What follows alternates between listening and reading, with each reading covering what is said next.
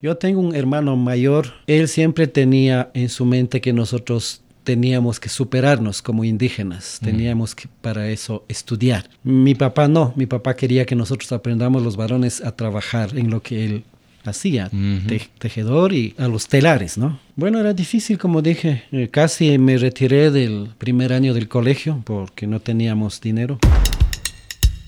Luis Santillán es un hombre de barro el trabajo fuerte en el campo formó parte de su niñez. Esto no fue un impedimento para cumplir su anhelo por estudiar. El hombre fue formado para la creatividad, para construir y elevar la vida de los que están a su alrededor. Siendo tan humanos, son una extraordinaria creación en las manos del alfarero.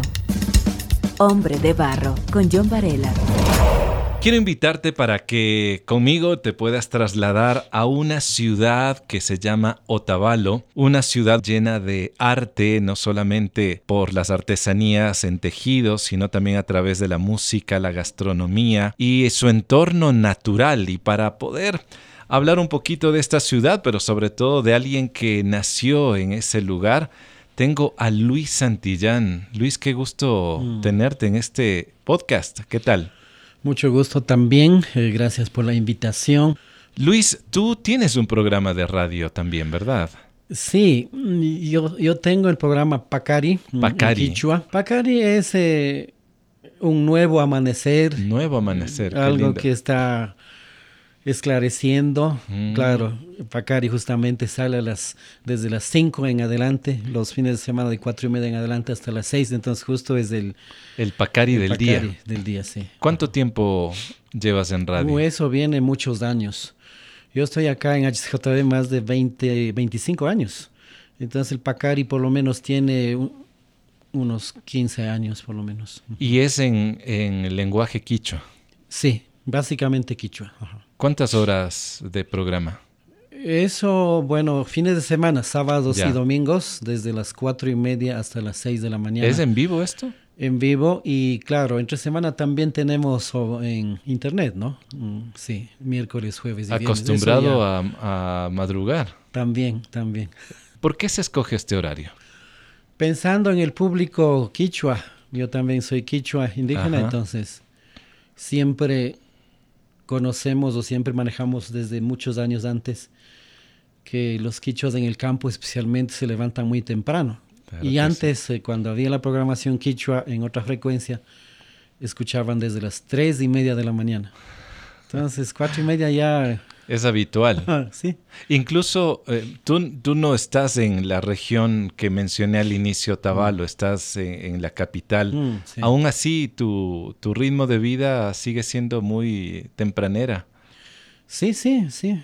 Como digo, ya por muchos años haciendo este programa temprano también. Otros días también que no hago programa en vivo, ya tengo también todos los días prácticamente eh, alarma a las cuatro y media o a las cuatro, digamos. Ese es tu horario Entonces diario. ya me despierto nomás. Qué interesante. Hombre de Barro es el resultado del compromiso y la ayuda económica de personas como tú. Te invitamos a unirte ingresando a www.hcjb.org. ¿Cómo fue tu vinculación a la radio?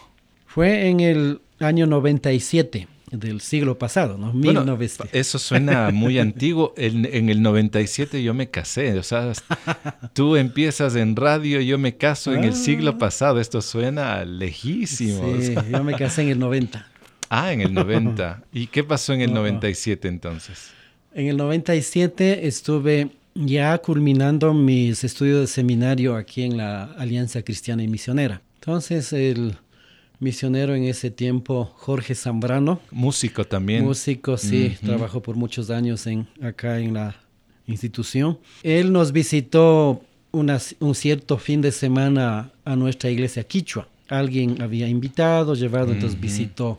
Y no, yo no había conocido personalmente, solo escuchado por radio nomás. Entonces, en ese domingo nos conocimos y él había estado a cargo del departamento de Quichua en ese tiempo y justo necesitaba alguien que se, se integre para más programación, ¿no? Después de, de, ese domingo, creo que al mes me llamó y dijo que si quiero trabajar o colaborar acá con el departamento Quichua, entonces yo con mucho gusto vine y empecé. La radio es, es un imán, yo lo llamo así. Mm. Quien, quien se engancha en la radio, quienes tenemos la oportunidad de, estar frente a un micrófono mm. prácticamente es, un imán que es mm. muy difícil despegarlo. Bueno, yo empecé hablando de Otavalo, una ciudad que para mí tiene muchos recuerdos. Te cuento, Luis, Ahí yo iba de vacaciones desde muy pequeño. Mi ah. mami nació en una zona cercana a Otavalo. Eh, mi padre creció en Otavalo. Eh, bueno, mi mami sí. Hmm. Mi papi nació en Quito, pero por tema de trabajo de mis abuelitos, hmm. él creció prácticamente en Otavalo. Entonces, tengo muchos recuerdos de ah, Otavalo, la comida, el arrope, el arrope esa como miel de, mora. ¿En qué parte tú naces de, esta región? Eh, yo nací en la comunidad de Quinchuquí. Esto es de Peguche, que mayormente conoce la gente. Esa es una cascada. Eh, de la cascada de Peguche, un poquito más hacia el cerro de Imbabura. Ahí está Quinchuquí, Ilumán más al norte, Agato más al sur y en Agato empieza la, obra misionera, por ejemplo. ¿no? Qué interesante. Y está muy cerca a ese famoso lago San Pablo. Claro, solo es bordeando. unos 10 minutos. Claro que sí. Hay muchas leyendas ahí, ¿no? Seguro, sí. Muchas leyendas. Eh, eh, quien no ha conocido este, esta región, pues tienen que ir. Se ha desarrollado mucho Otavalo, ¿ah? Sí, sí, Muchísimo. sí, bastante turismo Claro, los otavaleños son mindalays desde por historia, entonces viajeros con artesanías y la música, ¿no? ¿Tú no pensaste dedicarte a eso? Sí. ¿O lo hiciste por algún tiempo? Sí, bueno, mi papá tenía prácticamente tres oficios. ¿Cuáles? Uno era agricultor, el otro era tejedor y el otro era también comerciante. Entonces, claro, ahora me doy cuenta cómo él trabajaba fuerte, duro, ¿no? Muy duro. Él se esforzó bastante para comprar parcelas de terreno alrededor de donde vivíamos y él mismo cultivaba esos terrenos con arado, con yunta, ¿no? Y nosotros niños seguíamos atrás también ayudando y, y desirvando y, y tantas cosas. Claro, yo tengo un hermano mayor, Alberto, el primero, él siempre tenía en su mente que nosotros teníamos que superarnos como indígenas, teníamos que para eso estudiar. Mi papá no, mi papá quería que nosotros aprendamos los varones a trabajar en lo que él hacía, tejedor y, y comerciante. Es que este era parte del, legado, ¿no? Es decir, papá, el abuelito era esto y ahí seguiría también las otras generaciones. Entonces, claro, oh, mi papá en los cultivos temprano, eso se hace bien temprano, y luego eh, a los telares, ¿no? Tejiendo chalinas y ponchos y, tantas cosas. Y eso iba fines de semana a vender en Carchi, ah, en las más al norte. Más al norte. Yo me acuerdo cuando niño iba con él durante las vacaciones de escuela. Él me llevaba para enseñar el negocio. Mm, Él quería que seamos negociantes. Entonces, claro, yo, yo aprendí algo también, pero niño pequeño, adolescente todavía. Y claro, con la ayuda de mi hermano mayor que digo, él siempre nos aconsejaba que tenemos que estudiar. Terminé la escuela, entré al colegio, difícil por la economía, y mi papá no, no apoyaba mucho para mis estudios. Él quería, como dije, que aprende el negocio. ¿Fue difícil para ti? Bastante. Hombre de barro, con John Varela. Tu padre tenía un sueño diferente, pero tal vez también le costó, le habrá costado a él, ¿no? Obviamente entender esto. Mm. Bueno, era difícil, como dije. Eh, casi me retiré del primer año del colegio porque no teníamos dinero. Terminé el primer año, pude pasar al segundo año. Ahí ya yo, de unos 12 años, 13 años, empecé a trabajar donde mi hermana mayor que tenía, hacía bolsos en telares. Entonces empecé a trabajar y también estudiar. De esa manera pude continuar mis estudios. Cubrías tus estudios. Sí. De mañana iba al colegio, regresaba a mediodía, dos de la tarde, y luego de comer algo me iba a la otra casa un poco lejos a tejer trabajar hasta 9, 10 de la noche. De veras. ¿Y los deberes? Los deberes hacía el momento que yo podía solamente, ¿no? Después de esa hora o a veces un poco antes. Y esa era mi vida, pues pude seguir, continuar así. ¿Y así fue hasta cuando terminaste el último año de secundaria o no? No, mi hermano mayor vivía ya aquí en Quito, él vino también para trabajar y estudiar. Y claro, yo estuve en quinto año ya allá en Otavalo, en el colegio, ¿no? Pero los tejidos donde mi hermana pues ya se terminaron prácticamente. Eh, así es el negocio allá, ¿no? hay temporadas y luego como que ya hay mucha competencia y ya no funciona. Me quedé sin nada, sin trabajo, entonces ya no sabía qué hacer. Entonces mi hermano dijo, vamos a Quito para que ahí también puedas vender eh, algo en el tejar y estudiar en la noche. Entonces vine así y claro, el último año terminé en la nocturna acá en Quito. De veras, ¿cómo te sentiste? Porque es un cambio grande. ¿eh? Claro. Otavalo, a Quito, eh, eh, llamémoslos en el siglo pasado, ya que dijiste eso antes. ¿Cómo fue ese cambio? Mm, duro, duro. Yo estuve a punto de botar la toalla a los tres meses de estar acá, pero dije, tengo que terminar el colegio. Me esforcé bastante y pude terminar. ¿Y qué pasó con tu papi? ¿Se convenció bueno, después? a pesar de que no estaba tan de acuerdo con mis estudios, claro, bueno, nos daba palabras de ánimo para que nos superemos de cualquier manera. Y eso es importante. Luis, ¿tú mm. terminas el colegio, entras al seminario directamente? No. ¿O no? Me casé antes. Ah, te casaste antes. Sí. Te flechó tu esposa. Gladys. Gladys se llama, claro. ¿A qué edad te casaste? Sí, a los 21. Jovencito. Sí, terminé el colegio a los 19. Eh, bueno, por la economía, así mismo, tuve que trabajar un año antes de pensar en estudiar y continuar. Y claro, en ese tiempo ya trabajando, yo tenía algo de ingreso, ¿no? Claro. Para mis gastos.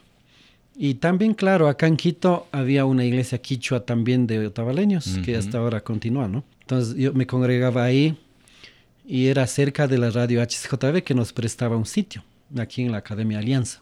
Ah, ya. Entonces, claro, mi esposa en ese tiempo, claro, no había conocido todavía ella y su familia asistían a la iglesia de Iñaquito. Que es vecinos. sí, ellos también indígenas, ¿no? Pero asistían ahí y vieron que aquí en la academia había muchos indígenas que se reunían los domingos del culto y vieron eso, ¿no?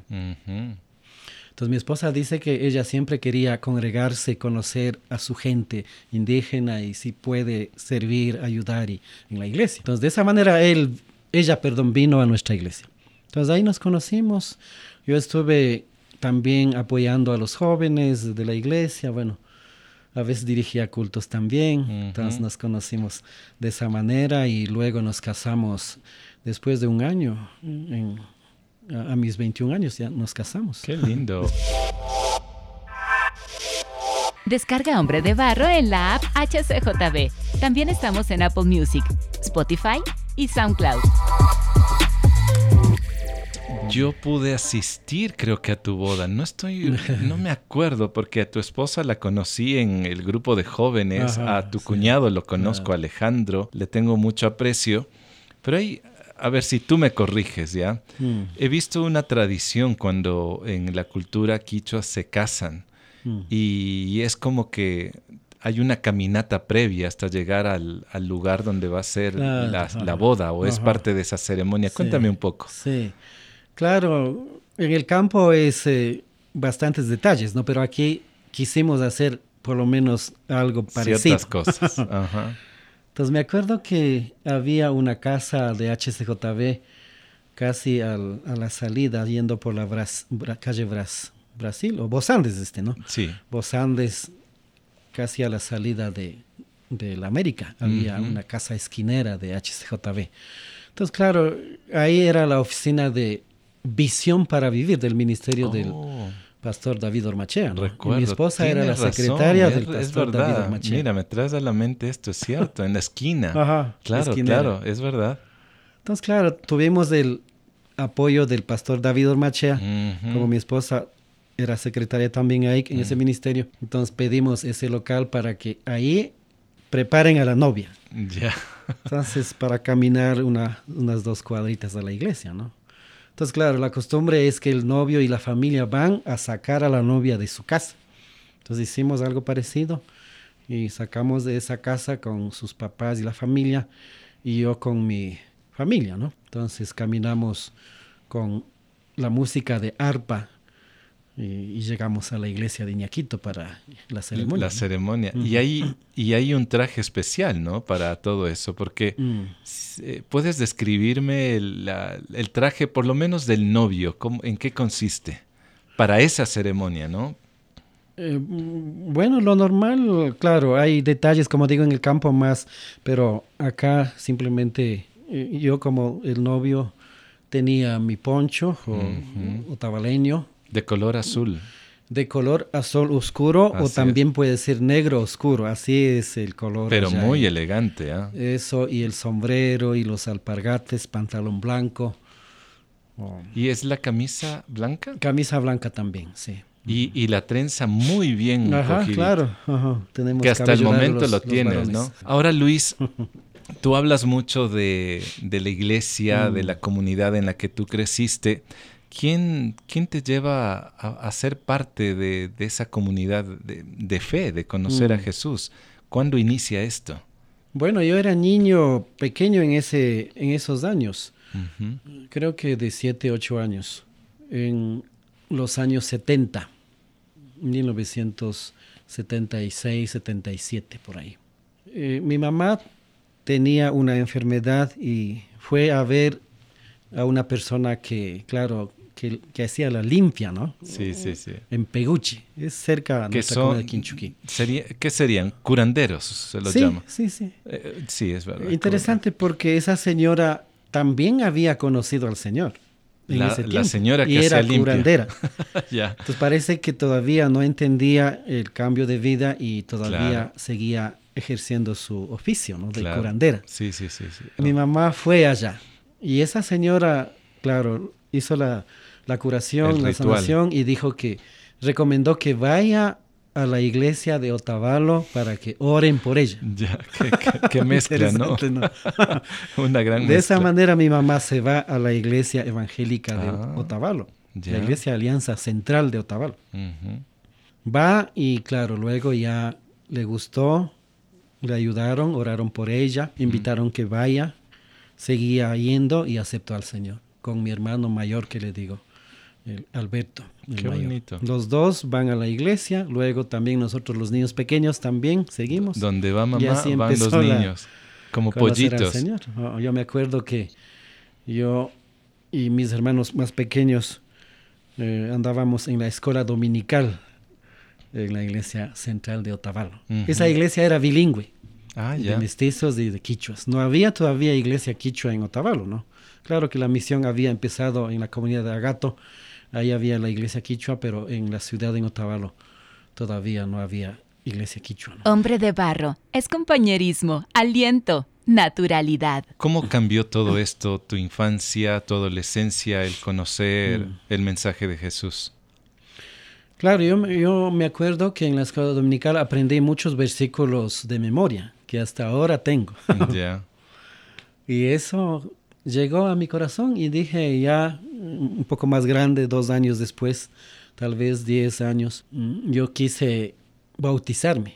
Mm. Me dijeron que tengo que aceptar al Señor y me explicaron, acepté al Señor y a los once años me bauticé. Ah, ya. en ese tiempo era bautismo general de todas las iglesias que, que habían indígenas. Eh, se reunían en, a orillas del lago San Pablo, en el río. Ah, ahí lo hacían. Hasta ahora continúan haciendo algunas iglesias. Eh, y ahí me bauticé. ¿Tu padre también participaba? Padre, sí. Se resistía por lo menos por un año. Él no quería saber nada, pero después él también aceptó al Señor y toda la familia seguimos al Señor desde, ¿En tu adolescencia tuviste algún dudas de la fe que a veces nos, mm. nos sucede? Claro, sí, crisis bueno, nunca me retiré. Mm, claro, sí, pensaba si realmente existía Dios. La vida en el campo a veces es muy difícil. Claro. Cuando hay crisis, no hay comida. Entonces, en esos momentos yo siempre decía, si Dios existe, ¿por qué nos permite esto? ¿no? Pero voy, me fui entendiendo, fui entendiendo mejor. Y claro, en ese tiempo las iglesias hacían las famosas campañas evangelísticas mm. en carpas, en las comunidades. ¿no? Entonces, a mí me interesaba ir a conocer más de Dios. Y claro, yo, adolescente de 12, 13 años, yo me sentaba siempre al frente, me acuerdo, adelante me sentaba y, escuchaba lo que enseñaban los pastores en ese tiempo. Quería conocer de Dios, quería si realmente él, existía, conocer y también quería aprender de, la Biblia, de la palabra de Dios.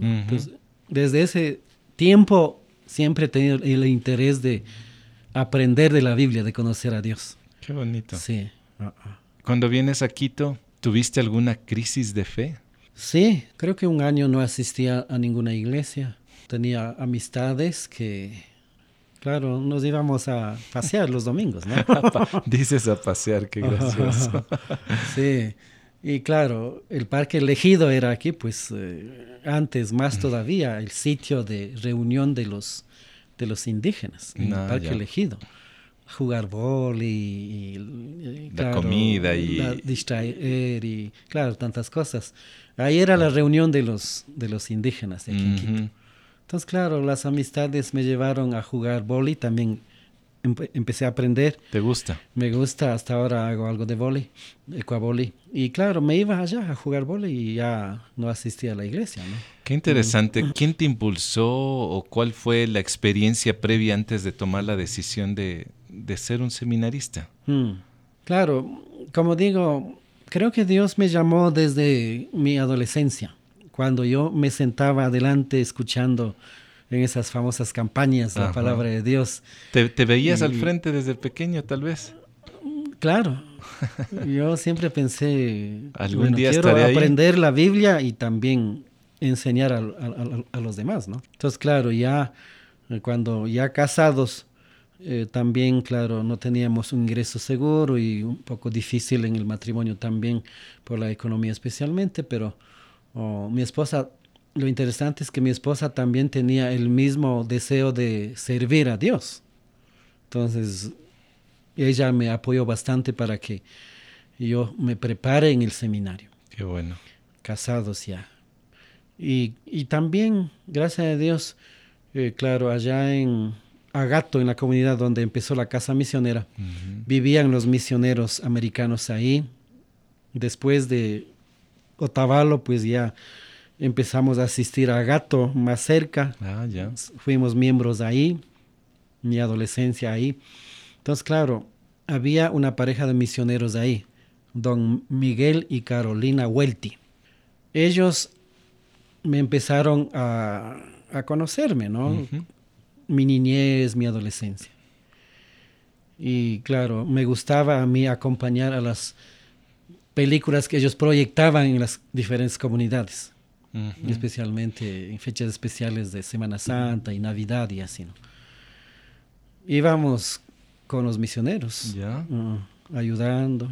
Y claro, ellos me conocían y claro, después de, de que yo me acerqué a ellos ya casado, diciendo que quiero estudiar, quiero aprender de la palabra de Dios, quiero entrar al seminario en Quito, porque ya estuve viviendo acá en Quito. Entonces los misioneros se alegraron mucho. Hombre de barro, originalidad en sus manos. Y me empezaron a orar, a apoyar económicamente. Qué lindo. Eh, y, fue un lindo respaldo que ellos me dieron también. Cosa que cuando terminé el, cuatro años de seminario y el misionero Miguel Huelti empezó a, salir lágrimas, ¿no? Viendo que yo estuve terminando el seminario, un indígena, mm. ellos vieron crecer de la escuela dominical y, adolescencia y todo. Vieron que terminé y, él empezó de felicidad, ¿no? Qué bonito. Y luego no me quedé ahí. Yo dije, quiero continuar estudiando. Entonces él misionero como que se asombró, ¿no? bueno, terminar el seminario era un logro bastante grande en ese tiempo porque no muchos indígenas podían alcanzar eso. Pero yo quise continuar estudiando más. La Alianza Cristiana y Misionera había abierto un programa de maestría en estudios pastorales. Entonces, FATELA todavía continúa, ¿no? A nivel de América Latina, ofreciendo programa de maestría, incluso doctorado ahora, ¿no? Entonces yo quise entrar ahí y eso, la sede era en Guayaquil. Híjole, eh, a ocho horas de distancia en, auto.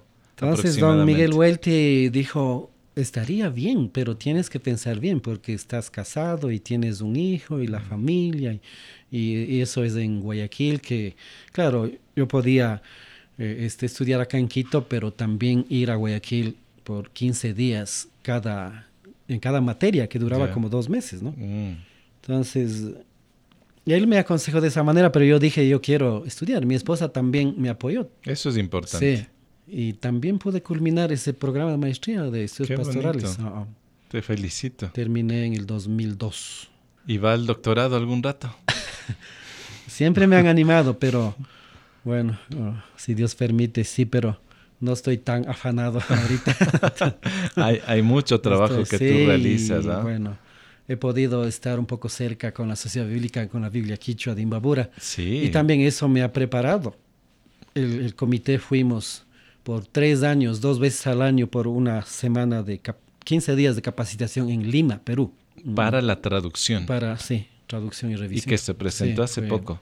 ¿Cómo tú vives este gran logro que me acabas de mencionar, que es haber participado en la traducción de la Biblia quichua para esa cultura que, que mm. tú conoces muy de cerca, mm. ¿no? La cual tú has graficado tiempos de de ausencia de provisión, de falta de recursos. Eh, tal vez ha cambiado en algunos sectores, pero mm. que sigue siendo una realidad para algunos hogares. Sí, la palabra de Dios llegó a nosotros, los quichuas de Imbabura del, del, norte, ¿no? Gracias a Dios por eso. Los misioneros trabajaron fuerte desde los años 70.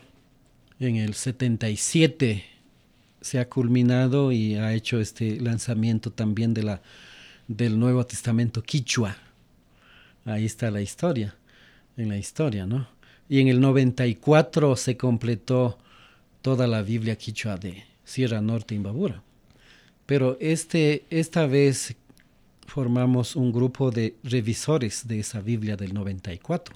Y claro, este domingo 24 de septiembre hizo, hicimos un programa de dedicación y celebración en Otavalo abierto al público en la, en la plaza cívica de la ciudad de Otavalo, con la presencia de la alcaldesa y autoridades y tanta gente. Eh, caminata de, de la entrada de Otavalo de las iglesias con cantos y pancartas y agradeciendo a Dios por la por la Biblia quichua Dios Pakshimi versión 2023. ¿Qué significa Dios Pakshimi? Dios Pakshimi es palabra de Dios. Ah, ya, ya, ya. Mm, palabra de Dios. Qué lindo. esta, esta palabra ha transformado tu vida, esta palabra te ha impulsado, esta palabra te ha hecho descubrir una nueva realidad en ti y en otras personas, en la comunidad en la que tú estás dirigiendo. Luis, quisiera que tú puedas dar un mensaje, pero en tu idioma materno, para aquel hombre que puede estar en alguna necesidad emocional, física, espiritual, pero que su encuentro con Dios es, es imprescindible. Mm. Así que me encantaría que tú le puedas dar tu, ese mensaje de, hombre a hombre, pero en el idioma materno. Ñukanchi kawsaypika na tukuy kushihushpa ali kawsashunchu kay pachapika eh, shinapash ñukanchika tayta Diosta maskana kanchi paita katina kanchi paipa kawsana kanchi eh, Jesucristo nerka kay pachapika llakikuna tiangami.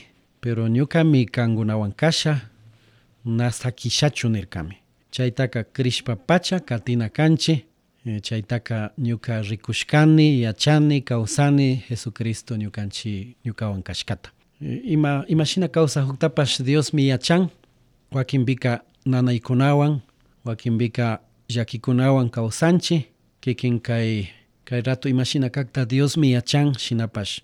Dios pa Jesucristo ta Krishpa kati hushpaka Dios pa churi kashkata yachanakangi y paika na pacha sakingachu. Tukuita paita mañashpa kotin shinjitukushpa ñawpakman katinki. Ñukanchikpak kushijuy kangami hawapachaman rishpa Jesucristowan tuparishpa paypak ladopi kawsagrishpa chaypika nima llaki nima nanay imapash natiangachu kushijuymi kanga chayta yuyarishpa kay pachapi ashakaman ima llakitapash apanchimi shinapash shuk punllaka Jesucristomanta hawapachapika llakikuna illa kawsagrina chaytaka nakungashpa payta katishun Muchas gracias, eh, Luis. ¿Y cómo se dice hombre de barro en quichua? hombre es Hari. Hari, uh -huh. ok. ¿Y barro?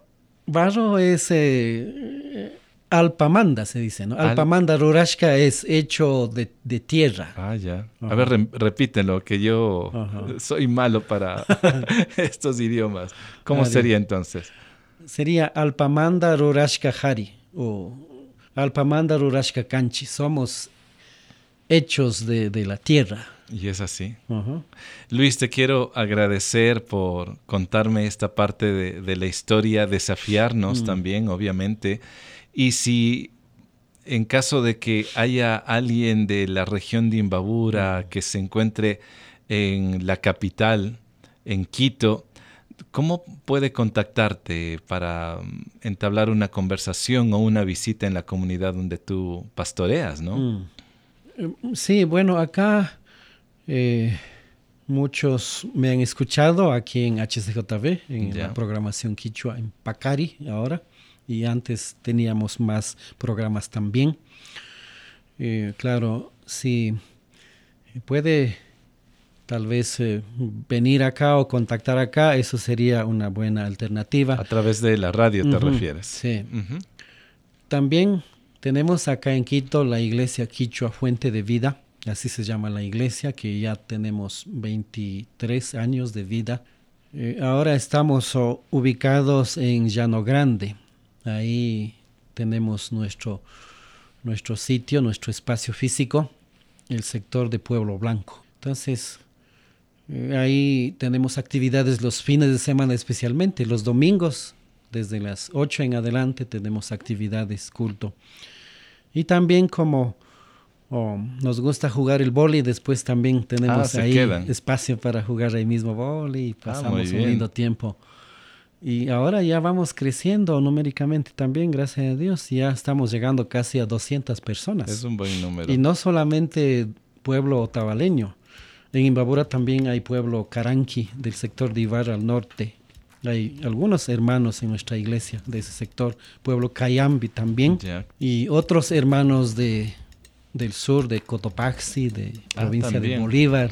Ah, qué bueno. Nos entendemos mm, por, por el idioma, por nuestra cultura, ¿no? Entonces, tenemos una variedad de culturas ah, nativas también en la iglesia. Qué bonito. Hablamos del quichua, pero también el castellano. Somos Y, juega, y juegan boli.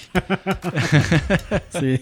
Qué bueno, Luis. Muchas gracias por tu tiempo y por habernos desafiado en esta hora. Muchas gracias. Con mucho gusto. De acuerdo a datos del Ministerio de Educación, la provincia de Imbabura, de donde es Luis, el nivel de deserción escolar es bajo a comparación de otras provincias. Sin duda, esto es una gran noticia, y lo menciono porque Luis, a pesar de las limitaciones económicas, no se detuvo en sus estudios. El acompañamiento y el consejo oportuno de su hermano fueron vitales. Espero que esta historia no solo te haya despertado el interés por conocer más lugares en la provincia de Imbabura, sino que te haya sorprendido por aquello que ha hecho Dios en un hombre como Luis. Este episodio se titula Pacari y es el número 102 del podcast Hombre de Barro. Me puedes contactar por Facebook e Instagram, me encuentras como John Varela. La próxima semana tendré a otro hombre de barro. Hasta pronto. Hombre de Barro con John Varela. Hombre de Barro es una producción de HCJB.